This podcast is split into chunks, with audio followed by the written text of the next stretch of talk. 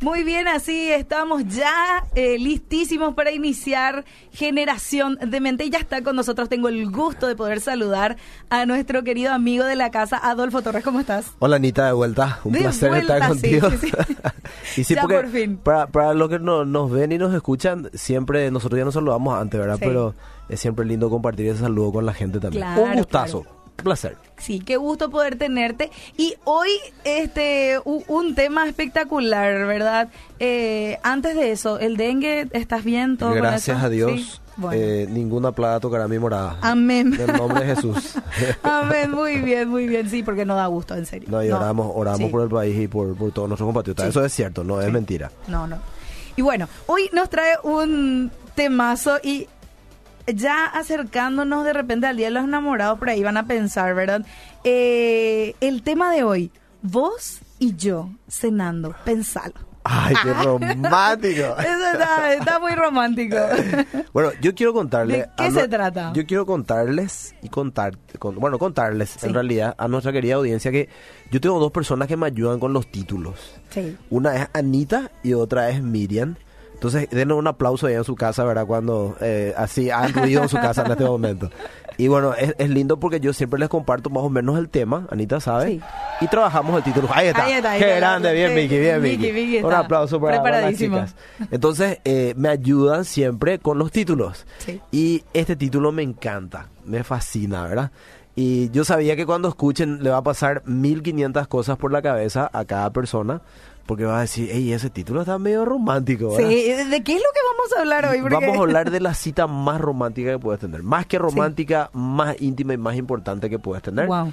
Donde no tenés que pagar para con- encontrarte con esa persona, no tenés Sí. que hacer una reserva especial, sino solamente disponer el corazón y esa persona va a estar para vos siempre. Sí. Y esa es la persona de nuestro Señor Jesucristo, nuestro Señor Dios y nuestro Señor Espíritu Santo, ¿verdad? Ahí está.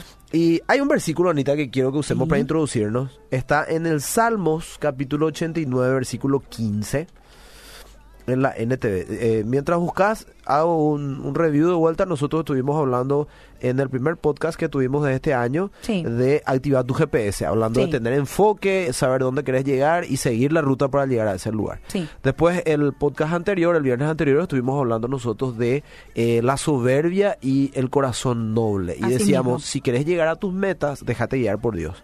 Y para eso no vas a tener que tener un corazón soberbio que cree que sabe todo, sino ser eh, humilde, noble, para dejarte que Dios te guíe a través de su palabra y a través de aquellas personas que Él pone también para que cuando necesites consejo, te puedan dar un consejo, un consejo sabio Sí. de parte del Señor. Y Así hoy yo quiero hablar del tercer complemento. Primero es Ya. enfoque, segundo es humildad para aprender y ahora es intimidad para conocer la voluntad de Dios para tu Mm. vida, ¿verdad? Y disfrutar de la maravillosa persona de nuestro Señor. Claro. Y este salmo, Anita, eh, que puedes Sí. leer, por favor, nos introduce al tema. Eh, desde el versículo 1, No, vamos a leer el 89 y 15. 89-15. Sí, señora. Dice, felices son los que oyen el alegre llamado a la adoración, porque caminarán a la luz de tu presencia, Señor. Me encanta. Quiere decir que hay un llamado de Dios a que nosotros vivamos en adoración. Ahora, Mm. adoración nosotros a veces relacionamos directamente con eh, música lenta en iglesia, Sí. en tiempo de, eh, ¿cómo se llama? Alabanza y adoración. Bueno, la adoración para nosotros es la música lenta. Pero va mucho más allá de eso la adoración. Tiene que ver con una intimidad constante con Dios Sí. que trae como resultado de ese conocimiento de la intimidad el deseo de querer vivir su voluntad. Y eso la Biblia lo llama obediencia. Sí. Y la obediencia nosotros sabemos que trae bendición. Sí. Ahora, a nuestros padres que nosotros a veces conocemos y a veces son muy buenos, nos cuesta serlo obedientes porque nuestra naturaleza es pecaminosa. Sí, así mismo. Y imagínense con Dios, que es el ser más bondadoso que hay en todo el universo, si nosotros somos así con nuestros padres terrenales, cuánto más con nuestro Padre Celestial. A veces en nuestra propia casa nosotros no, no podemos compartir ya tiempo con nuestros papás porque andamos aquí para allá, especialmente cuando somos adolescentes y cuando estamos en esa edad eh, incipiente, ¿verdad? Sí. Eh, y en la juventud sí que más todavía pues decimos que ya no tenemos tiempo, tenemos facultad, tenemos trabajo, tenemos un montón de cosas, ¿verdad? Y no tenemos ya casi tiempo con nuestra familia. Aquellos que servimos en el ministerio más todavía. Sí, eso. Porque en la semana trabajás, estudiás y fin de semana a veces vivís en la iglesia, cuatro paredes, ya que nosotros somos realmente la iglesia del Señor. Mm. eh, y a veces no tenemos tampoco tiempo para intimar ya con nuestra familia. Imagínate lo que va a ser intimar con Dios para una vida tan ajetreada y tan activa. Sí. Nosotros vemos que hay un llamado de Dios. Un llamado de Dios es una invitación, una convocatoria a poder conocer a Dios en la intimidad. Y después dice que el resultado es que esas personas caminarán a la luz de su presencia. O sea, esas personas van a tener la sabiduría para poder caminar la vida con inteligencia. Así mismo. Ahora, hay un versículo también que está en 1 Corintios capítulo 1, versículo 9. Voy a leer yo, Anita. Bueno. Está en la Reina Valera. Voy a leer diferentes eh, traducciones del mismo capítulo y versículo. Primera de Corintios 1, 9. La versión de la Reina Valera dice, fiel es Dios por el cual fuisteis llamados a la comunión con su Hijo Jesucristo nuestro Señor. De vuelta vemos que aparece la palabra llamado. Hay un llamado de Dios, una, invi- una invitación, una convocatoria a que nosotros vivamos en comunión con Jesucristo. Ahora, vamos a profundizar más a esto. Es interesante cómo la misma, eh, en el mismo capítulo y versículo, las diferentes traducciones te van metiendo un paso más allá dentro de lo que es ese llamado. Acá dice, somos llamados a la comunión con su Hijo Jesucristo. En la versión de la NTV, 1 Corintios 1.9 dice, Dios lo hará porque Él es fiel para hacer lo que dice. Y los ha invitado, acá está la traducción de llamado, Sí. convocatoria de invitación, a que tengan comunión con su Hijo Jesucristo, nuestro Señor. Dios te invita. Yo no sé, Anita, cómo será en tu caso, creo que es igual, pero yo solamente invito a hacer cosas a gente que yo considero muy íntima. Claro, sí. Normalmente si yo no le conozco, no le voy a invitar a hacer algo si Cierto. no le conozco. Sí, sí, a no sí. ser que mi idea sea conocerle. Claro, entonces, claro. no sé, te invito a tomar un café, que a veces la gente te pide porque me gustaría conocer más de vos, sos muy lindo. No, mentira, eso es, eso es otra cosa. Eso Sí, ya- no, se aplica en diferentes áreas, Pero está bien para un soltero, ¿verdad? También, claro que sí. Mientras en- haya buena, santidad mientras y- haya buena intención, Cierto. no hay ningún problema con Claro. eso. Y no se raje las vestiduras los que están No, escuchando no, por ahí. Primera de Corintios 1.9, en la versión de la PDT, dice, Dios siempre cumple sus promesas y Él es quien los ha llamado, y escucha esto, a Mm. compartir la vida con su Hijo. Primero era tener comunión. Sí. Después nos aclara que es una invitación. Mm. Y ahora le agrega algo a la palabra del Señor en Mm. otra traducción y dice que nos ha llamado, invitado a compartir la vida con su hijo. O sea que Dios quiere compartir su vida contigo. Sí. Eso es impresionante. Claro. A mí me llama mucho la atención algo. Eh, hay gente que dice que no cree en el cielo y en el infierno, pero no le gustaría ir en un infierno aunque no crea que hay un cielo y un infierno, ¿verdad? Claro. Nadie quiere, yo, yo anhelo ir al infierno, ¿verdad? No. A la hora de la verdad, por ahí sí, ahí no le gustaría ir al infierno. Claro, es así. Pero hay mucha gente que dice eh, querer vivir una vida eterna con Mm. Dios, pero aquí en la tierra no puede disfrutar una vida con Él. ¿Y para qué quieres vivir una eternidad con Dios si en la tierra vos no podés disfrutar? No disfrutas con el dueño de casa. Nosotros decimos ser cristianos, pero no disfrutamos vivir la voluntad de Mm, Dios. Sí. Entonces, ¿para qué queremos una eternidad con Dios si en la tierra nosotros ya no disfrutamos, no compartimos esa vida con Él? Sí. La intimidad, el conocimiento de Dios te ayuda a entender qué maravilloso que es Dios y cómo vale la Mm. pena vivir lo que Él te enseña. Entonces, ahí empezás a compartir tu vida con el Señor. Sí. En todo momento, mientras vos trabajás, mientras vos incluso estás compartiendo en tu familia, mientras estás estudiando, siempre estás hablando con el Señor. Mm. ¿verdad? En- ahí en tu corazón. Y mira otra traducción, la versión de la... Me estoy poniendo ya íntimo también yo. Está bien. Primera Corintios 1.9 en la versión de la TLA, ahora traducción actual, dice, Dios los eligió a ustedes para que compartan todo con su Hijo. Oh. Ahora ya no es una vida nomás, sino Sí. ahora es Todo. toda tu vida. Sí. Compartas todo con Jesús. Y mi, pre- mi primera pregunta para cada uno es, ¿compartís todo con Jesús? Mm.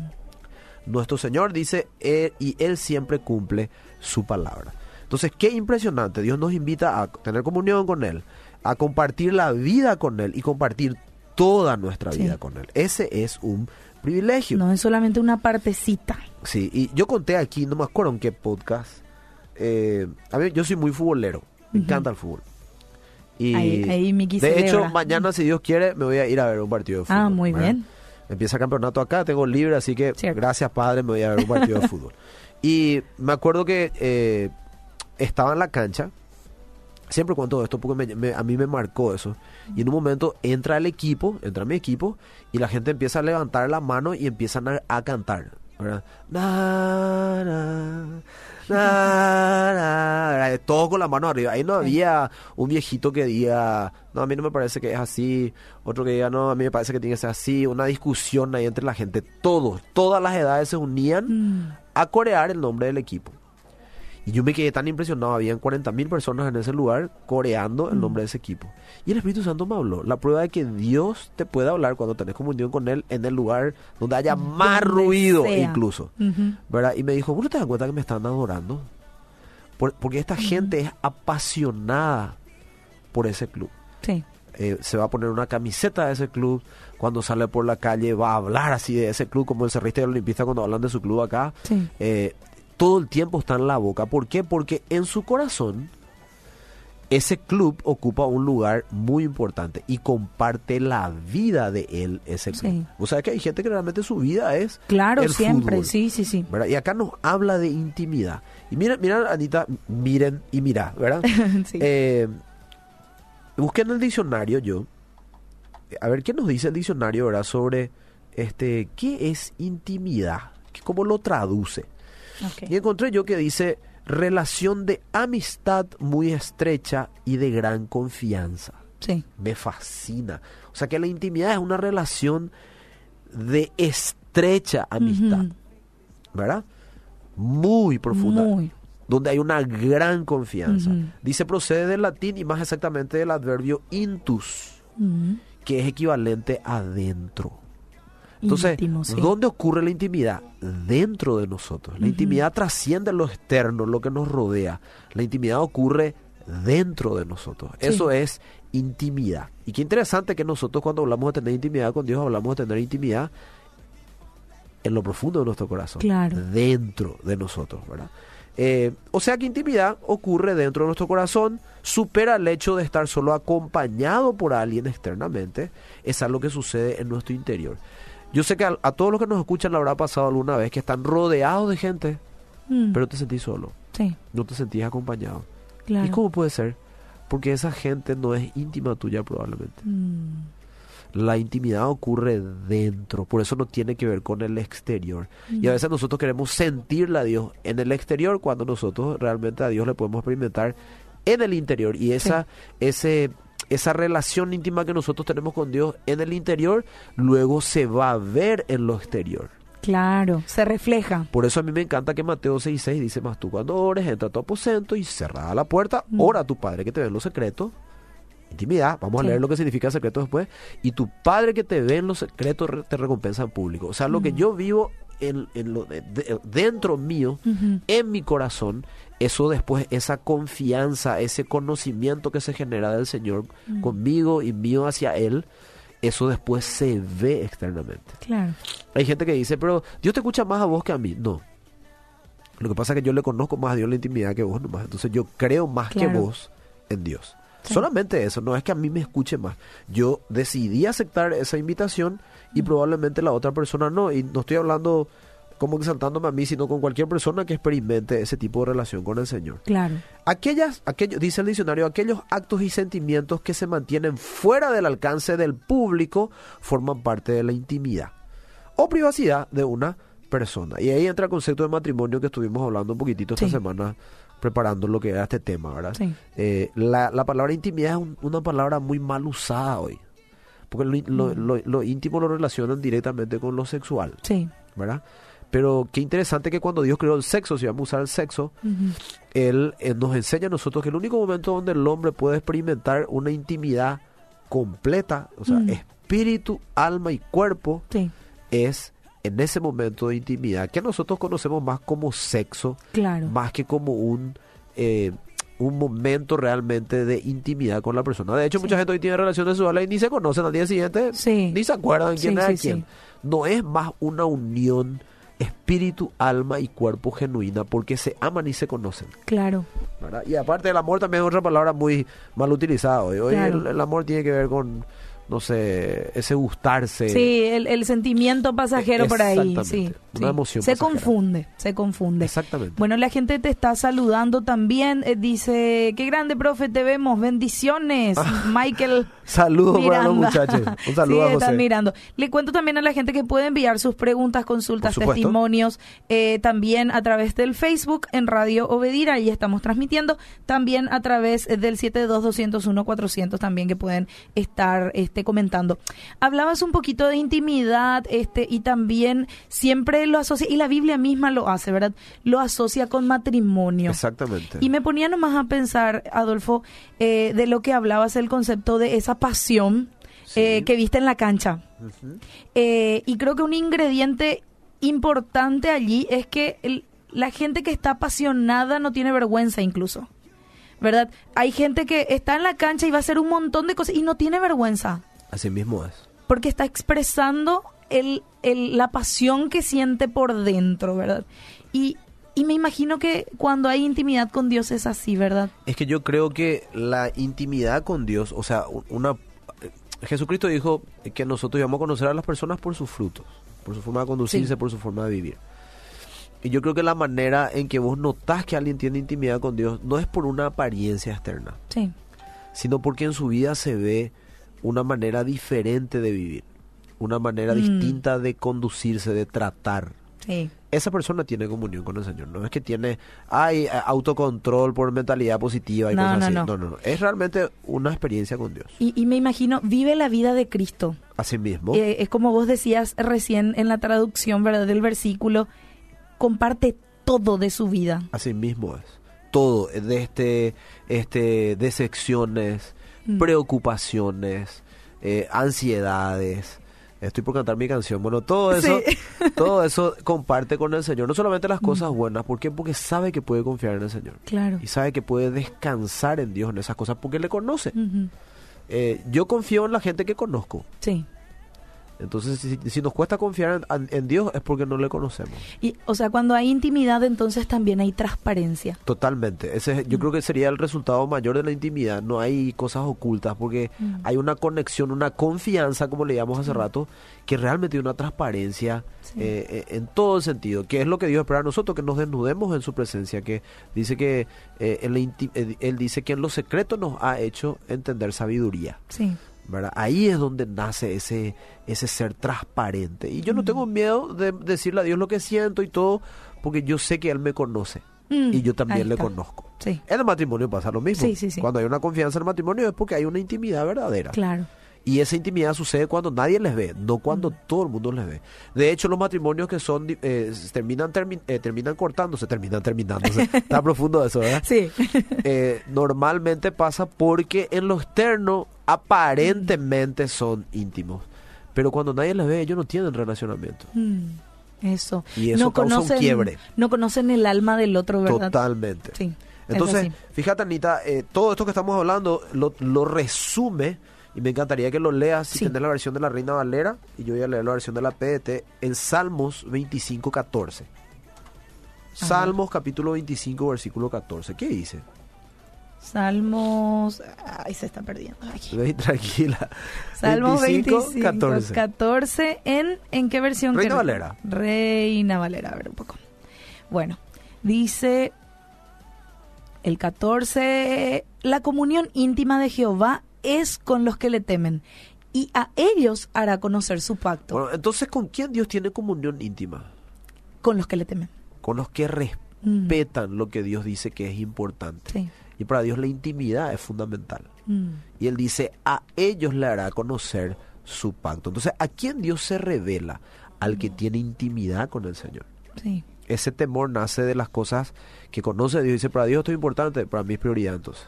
Mm. Y esa intimidad con el Señor hace que Dios pueda revelarte las cosas. Mucha gente no tiene conocimiento, no entiende muchas cosas de la vida porque no tiene comunión con Dios. Claro. La Biblia dice que Él hace al sencillo sabio. Mm. Y eso es textual. Hay mucha gente que no era súper estudiosa de algo, no Sí. tenía títulos, Sí. pero el empezar a conocer a Dios a través de la palabra y la intimidad, hoy le hace una persona muy sabia. Sí. Y tenemos ejemplos a montones, ¿verdad? Eh, mira como dice, por ejemplo, la versión de la PDT, mismo capítulo y versículo, dice, el Señor reserva, me encanta esa palabra, reserva su amistad personal. Ya me da Wow. todo piel de gallina. Reserva su amistad personal para los que le tienen un temor reverente y es a ellos a los que les enseña el significado de su pacto. O sea, Dios reserva su amistad, su amistad personal para el que tiene intimidad con Él.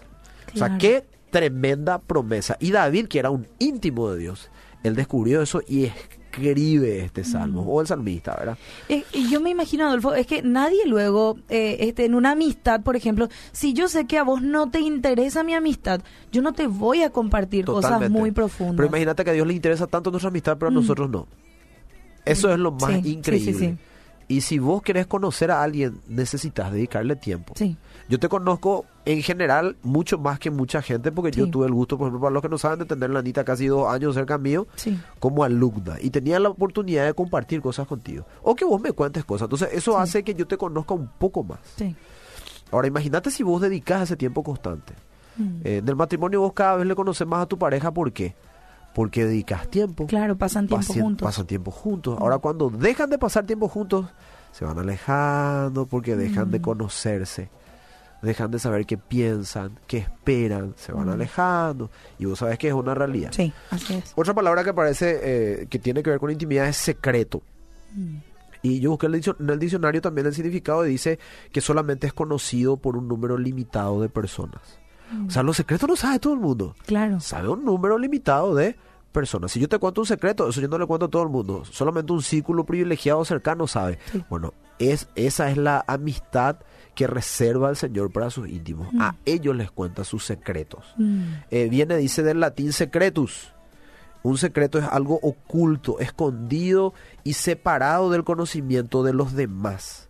El secreto, por lo tanto, es ignorado por la mayoría de las personas, excepto por aquellas que comparten ese secreto. Mm. Dios tiene un círculo íntimo de gente, no porque Él haga, eh, ¿cómo se llama?, acepción de No, no, personas, no. sino porque algunos aceptaron el llamado a Claro. la intimidad y lo disfrutan porque es con Sí. Dios. Imagínate con qué persona importante del planeta Tierra vos te vayas a tener nomás un tiempo íntimo. Mm.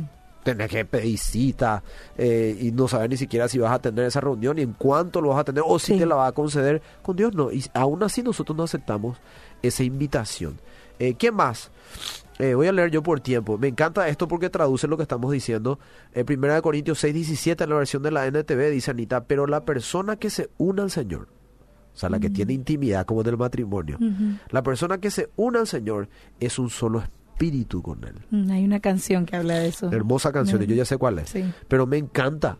Dios quiere llevarte eh, en esa relación de intimidad, quiere llevarte a un punto donde seas uno solo con Él. Ahora ya pensás como Él piensa, Mm. sentís como Él siente y ves la vida como Él la ve.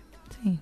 Eso es a donde Dios nos quiere llevar. Por eso es tan importante la intimidad. Ahora, a- volviendo al concepto de secreto, fíjate un poco lo que dice Anita y me gustaría que vos lo leas por Sí. la versión de la NTV. Primera Corintios 2, 9 al 12. A ver cuánto tiempo tenemos. Tenemos 7 Tenemos. minutos. Vamos todavía. Vamos muy bien. Primera Corintios 2, 9 al 12 primeramente. Dos, 9 nueve. al 12. ¿Qué dice? A ver, ¿en qué versión me N- dijiste? eh, nueva traducción viviente. NTV. A ver, 9 al 12. 12. Dice, a eso se refieren, perdón, las escrituras cuando dicen, ningún ojo ha visto, ni ningún oído ha escuchado, ninguna mente ha imaginado lo que Dios tiene preparado para quienes lo aman. Perdón, ¿para quiénes? Para quienes lo aman. Ok, ¿qué tiene él? Dice, cosas que ojo no vio, dice la reina Valera. Sí. Ni oído yo, ni ha subido a corazón de hombre. Acá dice, eh, eh, ningún ojo ha visto, ningún oído ha escuchado, ninguna mente ha imaginado lo que Dios tiene preparado para quienes lo aman, excepto Sí. los que tienen intimidad con Él. Y mira lo que dice Mm. después. Pero fue a nosotros a quienes Dios reveló esas cosas por medio de su Espíritu, pues su Espíritu investiga todo a fondo y nos muestra los secretos profundos de Dios. ¿Qué te muestra el Espíritu Santo ahí en intimidad? Wow. Los secretos profundos de Dios. Mm. Qué bárbaro. ¿Y qué dice después? Nadie puede conocer los pensamientos de una persona excepto el propio espíritu de esa persona. Y nadie puede conocer los pensamientos de Dios excepto el propio espíritu de Dios. Y nosotros hemos recibido el Espíritu de Dios, no el Espíritu del mundo, de manera que podemos conocer las cosas maravillosas que Dios nos ha ¿Qué regalado. podemos conocer? Las cosas maravillosas que Dios nos ha regalado. Porque mucha gente no sabe cuál es la voluntad de Dios para su vida, qué quiere hacer Dios Mm. contigo, eh, qué son las cosas que Dios tiene preparado contigo, porque no tenés intimidad con Él. Sí. Dios, yo doy fe Mm. de que Dios te muestra las cosas. Yo Sí. muchas cosas que hago hoy, Dios me mostró hace 15, 20 años atrás. Mm. Y me parecía una locura, porque me parecía que yo me imaginaba nomás. No, era Dios revelándome los secretos Mm. de su propósito conmigo. Dios te habla, te muestra las cosas, Sí. se cumple a rajatabla estos versículos. Ahora mira cómo remata el versículo 14. A ver, dice, pero los que no son espirituales no pueden recibir esas verdades de parte del Espíritu de Dios. Todo les suena ridículo y no pueden entenderlo, porque solo los que son espirituales pueden entender lo que el Espíritu quiere decir. O sea que, si nosotros tomamos este versículo, ¿quiénes son los no, los no espirituales? Los que no tienen comunión con Dios. No Claro. le conocen. Y como no le conocen, le parece ridículo todo. Mm. Ahora, qué triste cuando a alguien que se hace llamar cristiano le parece ridículo algo que Dios está hablando. Justo eso Ahí a estamos sí. hablando ya de otro punto y otro estamento. Mm. Y alguna vez vamos a hablar de la fe y vamos a tocar algunos de esos puntos. Eh, yo leo rápidamente por tiempo Juan 16, 3 al 14, la versión de la NTV dice, cuando venga el Espíritu de verdad, Mm. Él los guiará a toda la verdad. Mm, ¿Cuál verdad? La verdad, Dios para tu vida. claro. Él no hablará por su propia cuenta, sino que les dirá lo que ha oído, la intimidad, Mm. y les contará lo que sucederá en el futuro. ¿Vos querés saber lo que va a pasar en el futuro? Tenéis comunión con el Señor. Me glorificará porque les contará Mm. todo lo que reciba de mí. Eso lo dijo el propio Señor Jesús. Y 2 de Corintios capítulo 3, 18 dice, por lo tanto nosotros todos, mirando a cara descubierta como en un espejo la gloria del Señor, intimidad, Sí. somos transformados de gloria en gloria en la misma imagen como por el Espíritu del Señor. Mm. ¿Por qué mucha gente no cambia? Porque no tiene intimidad con el Señor. Y hay una Mm. frase que a mí me gusta mucho que dice, no somos transformados haciendo algo, sino mirando a alguien. Mm. Vos querés cambiar tu vida, necesitas mirar cara a cara a Dios. Y ese cara a cara solo lo vas a conseguir en la intimidad, hablando Mm. con Él en oración y viéndolo a través de su palabra Sí. conociéndolo a través de su palabra y pidiéndole ahí en intimidad, Señor, revelame tu palabra y el Señor te lo va a revelar. Y voy a ir cerrando. Nosotros vivimos en una generación donde la mayoría de los cristianos están acostumbrados a aprender algo, entre comillas, de Dios a través de YouTube, a través de un podcast, Mm. eh, a través de, eh, no sé, la, no, eh, sé, de diferentes medios, ¿verdad? Sí. Una prédica que escuchás en tu celular, que estás viendo en la tele, como dije, a través de YouTube, eh, no sé, diferentes eh, herramientas muy buenas que nosotros tenemos. ¿Y está mal eso? No está mal.